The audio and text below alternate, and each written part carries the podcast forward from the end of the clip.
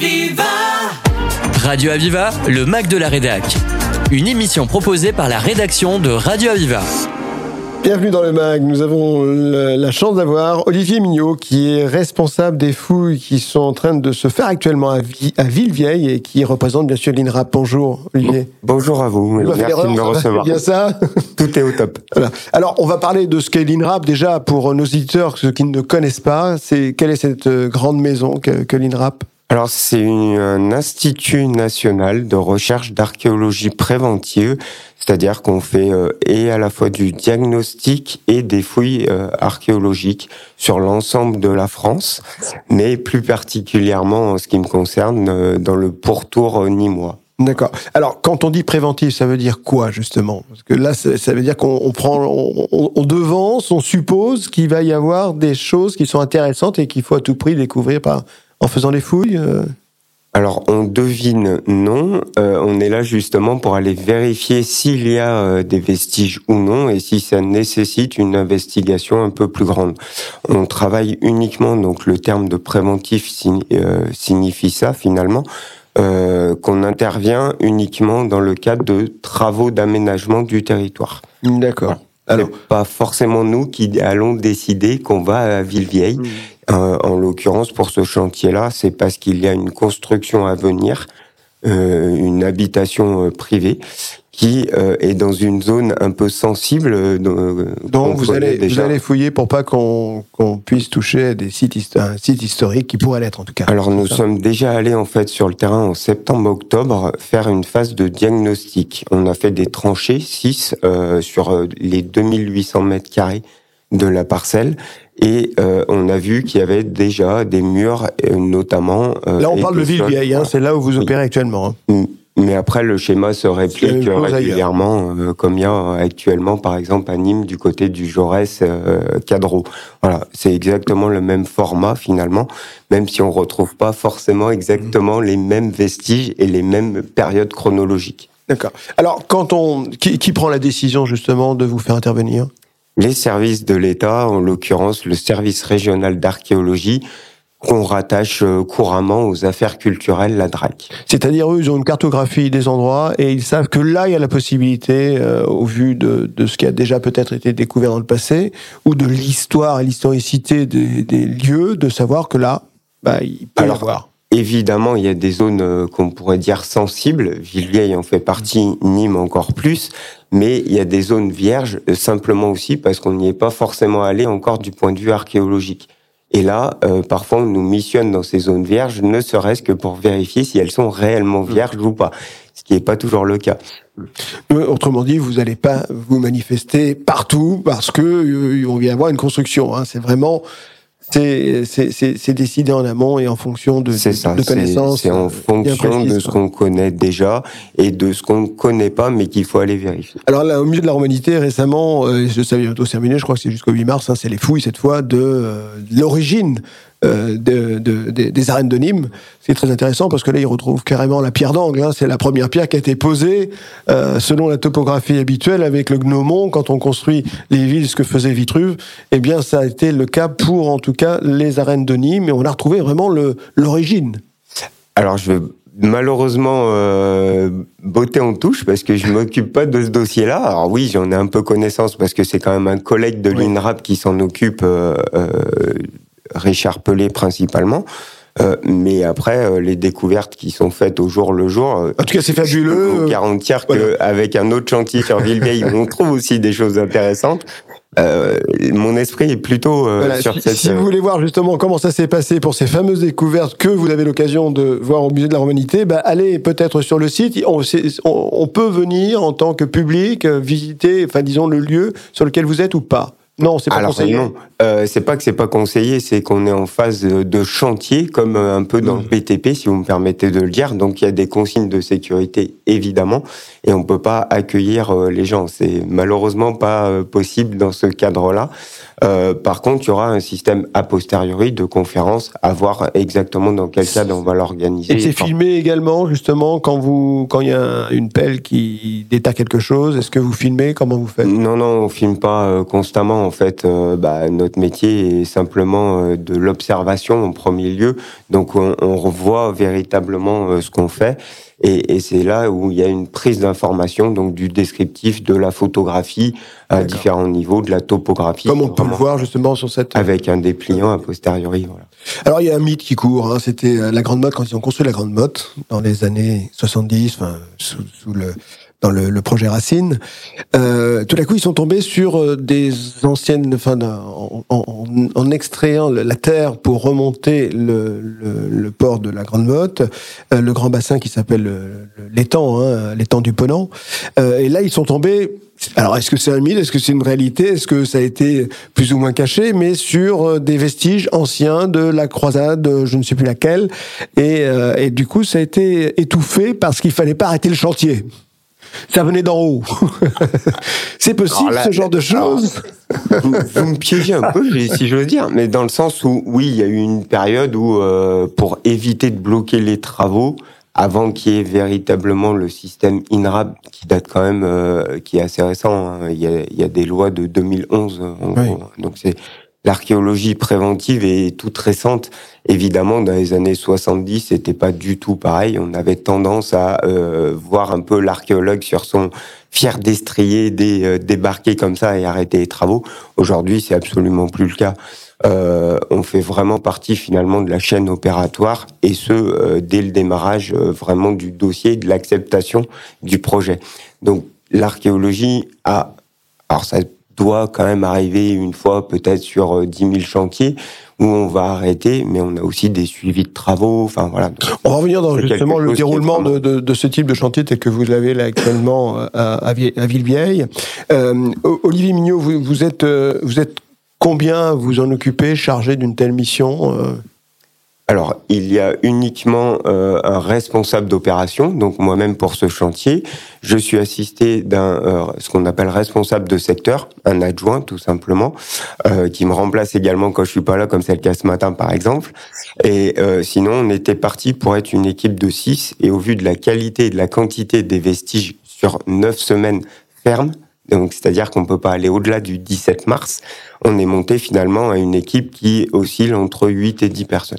On, on, va faire une pause musicale, on se retrouve dans un instant et on va, on va rentrer un peu dans le détail de justement quand on est euh, pro, enfin, quand on a acheté un terrain qu'on veut construire et comment ça se passe dans ces cas-là si, euh, bah, si il y a une découverte. Aviva Walking on the wire from earth to Venus ground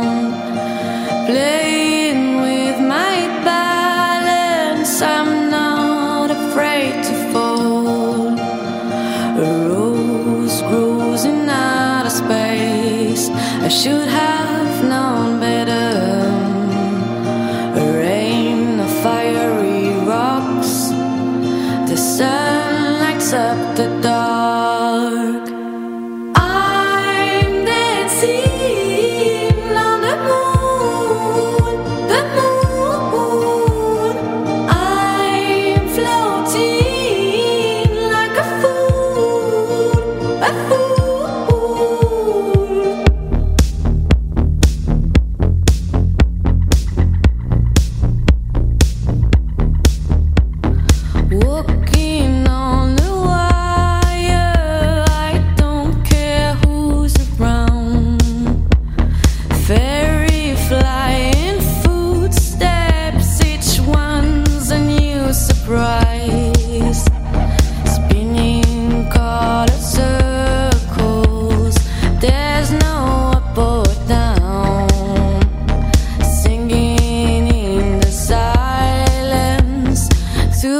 my morning star.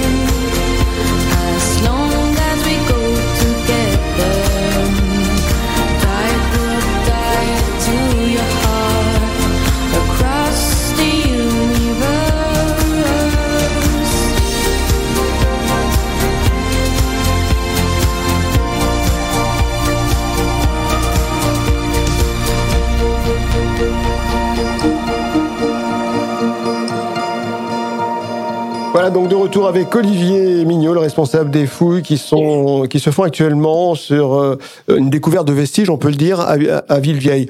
Alors quand on est, on achète un terrain, on veut construire, et là, tout d'un coup, euh, l'INRAP euh, se manifeste, et euh, comment ça se passe comment? Dans, l'ordre des choses Alors, dans l'ordre des choses, si vous le faites correctement, vous déposez un dossier de permis de permis construire. De construire, et c'est à ce moment-là. Et c'est à ce moment-là que on va, enfin, les services de l'État dont j'ai parlé tout à l'heure, le service régional d'archéologie, c'est lui qui va se manifester en premier et donner en fait une mission majoritairement à l'INRAP, pour faire un premier euh, diagnostic. Au niveau de la décision, quand euh, il y a un dépôt de permis de construire, euh, quel est le temps de réaction? Ça va vite ou pas? Très bonne question. moi, je suis pas dans ces sphères-là, donc j'ai envie de vous dire, ça va dépendre du prescripteur. Il y a des gens qui sont plus réactifs et qui, en, moyenne, ça doit être entre 1 et 3 mois. Entre un et trois mois. Donc, c'est quand même un délai assez, assez. C'est raisonnable. Raisonnable, tout à fait. Et là, à ce moment-là, donc, si euh, vous intervenez, donc le propriétaire, enfin celui qui a déposé le permis de construire, euh, est, est, est prévenu. Et les fouilles peuvent durer combien de temps? Alors, euh, je vais insister sur le fait qu'il y ait d'abord un diagnostic. Hein. Le diagnostic, en gros, c'est une à deux semaines à deux, trois personnes pour euh, simplement vérifier s'il y a des vestiges ou pas. Donc là, vous faites un système de carottage à plusieurs endroits? C'est plus des tranchées euh, avec des pelles mécaniques. Et euh, on va descendre des fois à seulement 20 cm et puis des fois il faut descendre à 3 mètres. Ça dépend ah, vraiment du terrain, de la qualité et vestiges. Et du coup, qu'est-ce que deviennent ces vestiges après? Alors, dans le cadre du diagnostic, on fait un rapport, une nouvelle fois euh, envoyé au service de l'État euh, compétent, et euh, c'est eux qui vont définir s'il y a besoin d'investiguer un peu plus. Et c'est à ce moment-là, effectivement, qu'il y a une prescription de fouille. Alors sur une prescription de fouille, euh, c'est ouvert à la concurrence, donc ça peut être plus ou moins long parce qu'il y a un délai d'étude des différents dossiers qu'il faut d'abord monter scientifiquement, techniquement, voilà, avec un système de notation par l'aménageur et par les services de l'État qui euh, vont classer finalement les offres. D'accord. Donc quelque chose est trouvé. Là, euh, bah, ça va beaucoup plus loin. C'est beaucoup plus long. Qu'est-ce qu'on dit euh, celui qui a déposé son permis de construire On lui dit non, il faut mieux chercher un autre terrain. Comment ça se passe? Ça après, ça, ça, va être à lui de voir, mais euh, généralement il y a un arrêté préfectoral qui la, zone devient intouchable. Elle devient intouchable tant qu'il n'y a pas eu une fouille archéologique qui permet de lever euh, l'hypothèque archéologique. Et là, tout dépend de ce que vous allez trouver. Exactement. Alors là, normalement, il y a déjà un peu des garde-fous, si je veux le dire, dans le sens où le diagnostic a pu donner une période et aussi une durée de travail. Donc, en l'occurrence, euh, pour Villevieille, on nous a défini dès le mois de décembre que quand on allait intervenir en début d'année 2023, on aurait neuf semaines d'intervention, quoi qu'il arrive. D'accord. Ce que vous trouvez sur ce terrain, le terrain appartient à un propriétaire privé. Comment ça se passe? ça se passe très bien en règle générale. Euh, si vous parlez euh, de, la notion en fait de propriété des vestiges, en l'occurrence depuis euh, juillet 2017, il y a une loi qui est sortie qui définit dorénavant que tout appartient à l'État. Pour aller un tout petit peu plus profond dans ce Aucune récompense pour le propriétaire euh Non, mais j'ai presque envie de vous dire que quand c'est un privé, il a des aides, donc c'est pas réellement lui qui va euh, fournir finalement l'argent qui permette euh, les fouilles. Donc c'est aussi normal que tout ce qu'on sert, tout ce qu'on sort, pardon, ne lui appartienne plus. Mais si c'est un terrain qui appartient à des générations, des générations, il retrouve son terrain, il n'y a pas de problème. D'accord. Le, il a toujours la jouissance du terrain, mais les vestiges qui sont sortis, ne lui appartiennent pas. Qu'on a extrait. Alors, par vestige, on entend tout et un peu hmm. n'importe quoi. Donc, je vais peut-être préciser. À partir du moment où ce sont des murs, nous, on, pour les comprendre et savoir comment ils sont bâtis, on les casse. Donc, en gros, ils n'existent plus. Les vestiges n'existent plus à partir du moment où l'archéologue a fait son œuvre quelque part. Si c'est un cimetière, ce sont des ossements. Alors, on va pas les cassés, mais ils vont être photographiés, décrits et prélevés et ils vont finir dans des ostéothèques. D'accord. D'accord, très bien. Euh, ça ne marche pas toujours pareil dans les autres pays, je suppose. Aux États-Unis, par exemple, la loi est différente. Oui, bah, on n'est pas obligé de partir aussi loin. L'Italie n'a pas les mêmes règles. Voilà, même en Europe, finalement, il n'y a pas une règle commune au niveau de l'archéologie. C'est-à-dire que quand il y a des fouilles, ça appartient au propriétaire? Comment ça se passe, là, de ce côté-là? Au niveau des Au niveau pays des- de la étrangers, propriété, hein. euh, je- je sais pas, mais il n'y a pas si longtemps que ça, avant la loi de 2017, la loi française déjà était un peu plus complexe. Mm. Ça dépendait des profondeurs, ça dépendait justement de si euh, l'aménageur, donc le propriétaire, avait euh, payé une partie des fouilles. Mais c'est bien évidemment si euh, ce sont des deniers de l'État, bah, l'État se sert à ce moment-là, si je veux dire. Donc voilà, c'est un peu un peu plus complexe. Et puis, on, on les retrouve dans les musées dans- qui regorgent de vestiges. Alors là, aussi bizarre que ça puisse vous paraître, l'archéologue qui sort les objets de terre n'est pas euh, considéré dans euh, l'organisation des musées et dans le choix en fait que font les musées. C'est-à-dire que les musées sont informés, et je ne sais même pas par quel biais réel, euh, des choses qui sont découvertes et vont se positionner a posteriori. Mais en dehors finalement euh, de ce que l'archéologue aura fait comme étude et comme découverte. Alors revenons euh, justement à la fouille que, sur laquelle vous travaillez actuellement, de, de Villevieille. Qu'est-ce qui s'est passé à Villevieille? Alors, on a un propriétaire terrien qui euh, va donc faire construire une maison et on nous a, après les usages habituels donc de diagnostic qui sont avérés positifs, euh, lancé sur une fouille qui a démarré le 16 janvier et qui se terminera donc, quoi qu'il arrive, le 17 mars. Actuellement, on a donc euh, mis au jour euh, différents vestiges qui nous permettent de comprendre l'évolution d'un quartier de la ville de l'époque, donc une agglomération secondaire. Là, ça remonte à quel euh, 2000 ans? On est globalement, euh, oui, à l'époque romaine et plus précisément ce qu'on appelle le Haut Empire. Donc, on est entre le milieu du premier siècle avant jusqu'au milieu du deuxième siècle après. Pour faire simple, moins 50 à plus 150 à peu près. Et donc, les vestiges euh, qu'on est en train de, de sortir de terre et d'étudier au fur et à mesure euh, montrent euh, qu'il y a une répartition entre un espace public qu'on n'arrive pas encore véritablement à mieux saisir, mais il y aura une phase, ce qu'on appelle de post-fouille. Donc la collecte de terrain nous permet a posteriori, pendant plusieurs semaines, voire plusieurs mois, de réfléchir à tout ce qu'on a sorti finalement. Donc là, on a une vision un peu brouillée et simpliste qui euh, délimite véritablement un domaine euh, public d'un espace privé, ce qu'on appelle une domus. Bon, pour faire simple, domestique, donc une maison, euh, et qui a vécu en fait trois phases successives. Donc elle a été construite, sans doute étendue et en partie remaniée, restructurée en tout cas, et une troisième phase de vie, on pourrait dire, de cette maison, où elle est totalement arasée et reconstruite euh, sur, une, une- sur les ruines de la précédente. D'accord, mais les ruines sont toujours là comme vestiges justement prouvant la date de, dont vous parliez, donc euh, en, moins 50 avant Jésus-Christ. Exactement. On a pas mal d'éléments, euh, notamment de la céramique, mais aussi des peintures La murales également. en place. Qui, oui, alors Une belle découverte là. On a souvent tendance à penser que c'est les monnaies qui aident euh, les archéologues, mais les monnaies sont déjà denrées rares et euh, c'est euh, difficilement datable pour une couche complète. On peut prendre euh, par exemple une monnaie aujourd'hui dans la, dans la poche. Enfin, moi, j'ai encore des francs chez moi. C'est pas pour autant qu'on est. Donc celui qui trouve un 1960. trésor, si c'est pas des, des, des, des ruines, mais un trésor, c'est pareil, c'est l'État. Oui, oui, oui. oui. Bon, c'est comme ça. Alors, euh, j'ai envie de vous dire, tout est trésor. Pour nous, un mur est un oui, bien trésor. évidemment, bien évidemment. Mais quand on parle justement de, de pièces, hein, ça, vous est arrivé d'avoir des découvertes vraiment inattendues dans, dans votre carrière Très, très honnêtement, j'ai eu euh, la chance aussi euh, de faire une spécialisation dans la fouille de puits et de structures profondes. Et donc, c'est des, des coins qui sont quand même très conservateurs, notamment en bois. Donc, les objets de la vie quotidienne sont finalement euh, des trésors parce que quand on tombe, par exemple, sur un seau en bois avec encore les cerclages Voilà. et un bout de la chaîne qui est dressé en c- l'air et qu'on sent que le seau s'est cassé, on pense de suite euh, finalement à la personne Ouais. qui a râlé. Exactement, pour que, dire cette, ça que comme cette ça. main qui a transporté voilà. ce seau, le, Christ n'existait pas encore.